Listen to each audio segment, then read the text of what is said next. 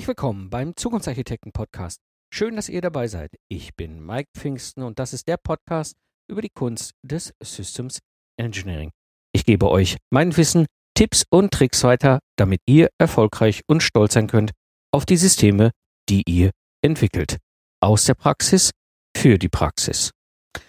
Und so habe ich mehr als 120 Fragen rund um das ganze Thema Lastenheft in den letzten Monaten erhalten und äh, ja, habt auf dieser Basis eben eine Online-Bibliothek aufgebaut, agile Lastenhefte und ins Netz gebracht. Und dort habe ich alle Templates, alle Checklisten von mir, How-to-Videos, Quick Guides zum Nachlesen, QA-Session-Aufzeichnung und natürlich den neuen System Footprint 4.0 reingepackt. Und wenn du noch keinen Zugang hast zur Bibliothek, du kannst dir einen kostenlosen Member-Zugang holen unter slash Bibliothek. Und so ist mein Plan für die nächsten Episoden des Zukunftsarchitekten hier mehrere Kurzepisoden, die aufeinander aufbauen. Jeweils eine Frage und etwa zehn Minuten. In der heutigen Episode wirst du erfahren, was gehört in ein Lastenheft und was nicht. Es gibt so drei Mythen, die sich genau um diese Frage rangen und ich will ganz bewusst heute mal hier die Zeit nehmen, mal auf diese Mythen einzugehen. Also Mythos Nummer eins, Anforderung Projekt, Anforderung System. Das ist etwas, was ich häufig erlebt habe schon zur Zeit meiner als Troubleshooter. Ähm, wenn wir ein Entwicklungsprojekt haben, wenn wir ein Projekt haben, dann wird, werden von Anforderungen geredet. Wir haben Anforderungen an das, an, wir haben Zeit und Meilensteine und, und Funktionalitäten und, und, und Schnittstellen und all diese Dinge. Ja, das sind alles Anforderungen. Wir nennen das Anforderungen und ähm, es wird im Grunde auch immer so verwendet sowohl im Projektmanagement wie auch im Systems Engineering Anforderungen. Es gibt keine Unterscheidung, was für eine Art der Anforderungen das sind, aber das ist genau das erste Problem, der erste Mythos, was gehört ins Lastenheft und was gehört da nicht rein. Und zwar, der kleine, aber feine Unterschied ist, es gibt Anforderungen an ein Projekt und es gibt Anforderungen an das System jetzt mal allgemein, das, was da entwickelt werden soll, ist jetzt egal, ob das irgendwo in Stahl geht oder in Elektronik oder in Bits und Bytes, wie auch immer, das System, sage ich jetzt mal. So, das heißt, wir haben hier Anforderungen und mit denen müssen wir arbeiten. Es gibt allerdings einen kleinen, aber sehr feinen Unterschied bei diesen beiden Arten von Anforderungen. Anforderungen an das Projekt sind unglaublich wichtig, während das Projekt läuft.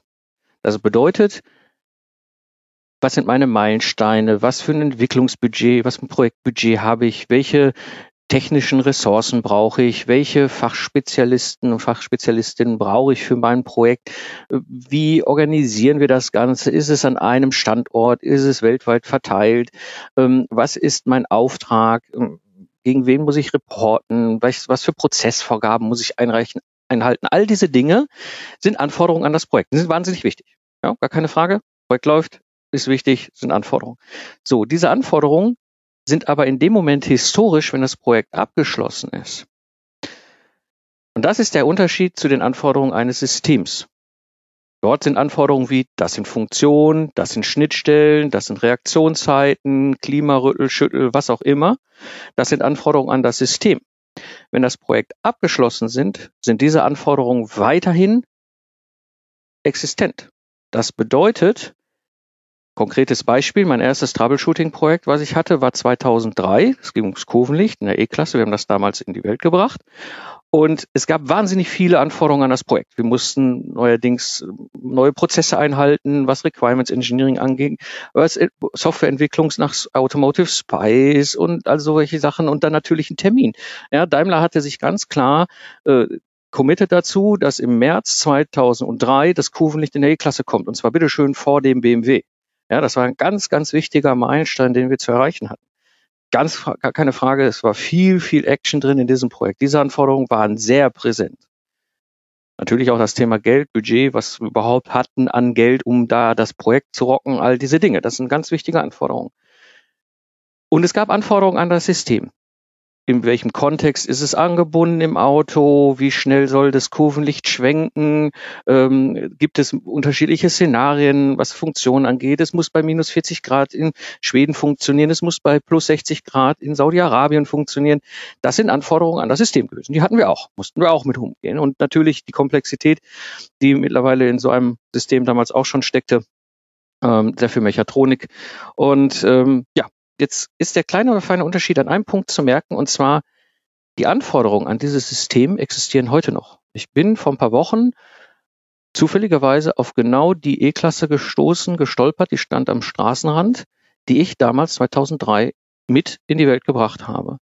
Und die Anforderungen, minus 40 Grad, plus 60 Grad, wie schnell darf ich schwenken und so weiter, ne, die existieren heute noch. 2016. Die Anforderungen an das Projekt damals sind historisch. Was interessiert mich das, was wir damals für Meilensteine hatten? Was interessiert mich das, was wir damals für ein Budget hatten, was für Leute wir brauchten, wie das Projekt verteilt war, ja, was und so weiter und so weiter. Diese Anforderungen sind, sind historisch und das ist ein ganz wichtiger Punkt. Packt nur in das Lastenheft die Anforderungen an ein technisches System. Die Anforderungen an ein Projekt packt ihr in ein anderes Dokument. Projektmanagement ja, nach GPM oder was auch immer ihr nutzt. Da gibt es sowas wie ein Projekthandbuch oder ein Projektauftrag oder so. Ich weiß, das werden die meisten irgendwie dann doch wieder nicht haben, aber da gehört's hin. Projektanforderung, Projekthandbuch, Systemanforderung, Lastenheft. Soweit zum ersten Mythos. Mythos Nummer zwei. Lasten und Pflichten. Auch so ein ganz beliebtes Spiel. Hm, auch da reden wir wieder von Anforderungen. Ja, wir haben ein Lastenheft jetzt sauberes Lastenheft, nur technische Anforderungen sind da drin. Und wir haben ein Pflichtenheft, ja, da sind auch Anforderungen drin. Und da passiert häufig etwas, was ich auch erlebt habe in der Praxis, dass das vermischt wird. Ja, Lasten und Pflichten sind so eins. Ja, ich habe keine Zeit, ein Pflichtenheft dagegen zu stellen, weil ich muss ja weiter, also kopiere ich einfach das Lastenheft mit dem ganzen Müll, der da möglicherweise drin ist.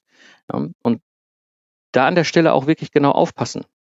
Es gehören in ein Lastenheft nur Anforderungen und Wünsche aus Sicht des Kunden. Ich bin der Kunde, ich will ein Kurvenlicht haben. Ich habe technische Anforderungen an dieses Kurvenlicht. Es soll so und so schnell sein, es soll diese Schnittstellen angebunden haben, es soll diese Funktionen haben im Licht, äh, es soll Notlauf haben, es soll eine Diagnose haben. All diese Dinge sind Anforderungen, die ich habe und natürlich Wünsche, es muss smooth sein und so weiter. Das war der Daimler-Philosophie damals. Das sind Anforderungen, das sind Lasten, das ist das, was ich als Kunde mir wünsche. Ja? Woher die Lasten kommen, ist unterschiedlich. Ja, Automobilentwicklung, du hast einen Hersteller und einen Zulieferer, damit ist eigentlich die Aufgabe des Herstellers, Lasten für den Zulieferer zu schreiben. Es gibt natürlich andere Unternehmen, die ich auch begleitet habe, wie Zeiss und Hilti ähm, oder Fresenius Medical Care. Bei denen ist es so, die haben keinen B2B-Kunden. Ja, die haben einen Markt, in den sie liefern. Und da ist es eigentlich in der Verantwortung des Produktmanagements oder vom Marketing, dieses Lastenheft zu erstellen, worauf dann das Entwicklungsprojekt ein Pflichtenheft dagegen setzt. Ja, als Antwort auf die Lasten. Wir beschreiben, was sich der Kunde wünscht in einem Lastenheft. Wir beschreiben nicht die Lösung. Das ist Teil der Antwort im Pflichtenheft, wie wir dieses Problem adressieren können. Das heißt, ganz wichtig an dieser Stelle, in ein Lastenheft gehören nur Wünsche. Und hier wird häufig auch vermengt. Also auch das habe ich gesehen in Lastenheften. Ähm, ich habe Lastenhefte gesehen, die gehen bis wirklich auf die unterste Ebene mit Pseudocode, wird dann Funktionalität in Software dargestellt. Ja, das Quatsch, völlig falsche Flugebene. Ja, ich sage, ich brauche eine Funktion, die muss das und das können. Ob das hinter in Hardware, in Software gegossen wird, was auch immer, ist Entscheidung der Systemingenieure zusammen mit den Spezialisten, was die sinnvollste Lösung im Sinne von Zeit und Geld ist. Ja, aber das ist nicht Aufgabe auf Ebenen des Lastenhefts des Kunde. Ich weiß, das ist schwarz-weiß gedacht. Es gibt ganz viele Grautöne dazwischen, gar keine Frage gerade in dem Fall, wenn ich Dinge übernehme, die sich erprobt habe, dann kann ich das natürlich reinschreiben und sage, okay, es sollen diese und diese und diese Komponenten wieder mit übernommen werden. Das ist aber okay, das ist ein Wunsch, den ich habe. Ja, aber ich beschreibe nicht da unten, wie ein Feature in der Software gecodet wird.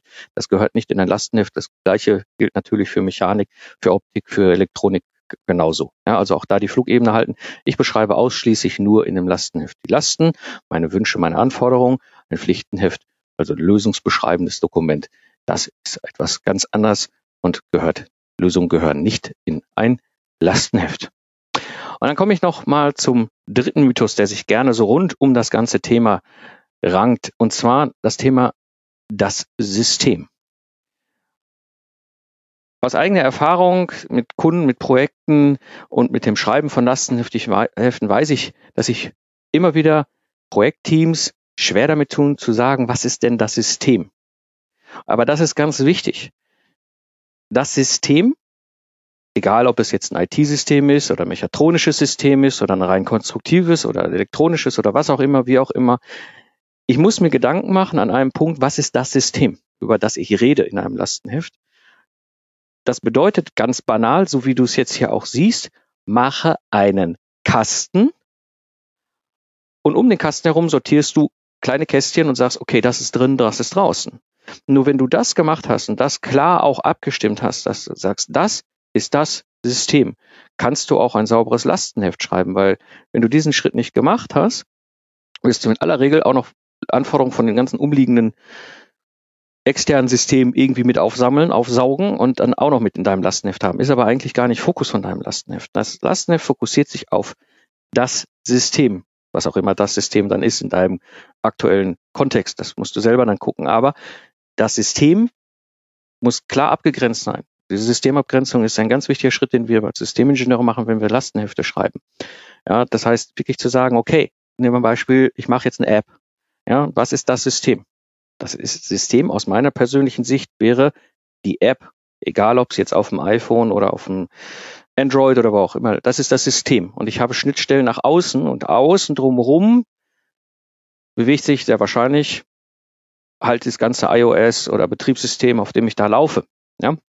Aber ich bin das System, die App oder bei einem Steuergerät das gleiche. Ja? Also welche externen Systeme gibt es? Ja, ihr könnt das sehr gut ähm, erkennen. Wir reden, wenn wir diese Systemabgrenzung machen, nämlich über Schnittstellen. Und Systeme haben drei grundsätzliche Typen von Schnittstellen. Ich rede hier vom mechatronischen System. Ähm, die erste Art der Schnittstelle ist, dass Energie zwischen deinem System und externen System ausgetauscht wird. Ja, das ist ein ganz klassisches Beispiel. Nehmen wir an, das System ist der Toaster, ja, das ist das System, äh, ne, Kästchen drumherum gemalt. Dann gibt es eine Schnittstelle, die heißt nun mal halt 220 Volt Steckdose oder Stecker, wie auch immer du das definierst, also quasi Netz. Ja, so, das heißt, über diese Schnittstelle wird Energie ausgetauscht.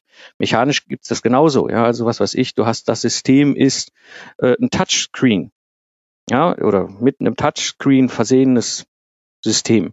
Ja, und dann gibt es einen externen Bediener, der mit seinem Finger mit, äh, mit Druck, also mechanische Energie, irgendwelche Eingaben macht. Das ist Energie. Da tauscht das System von dir mit einem wie auch immer gearteten externen System, in diesem Fall ein Mensch, Energie aus.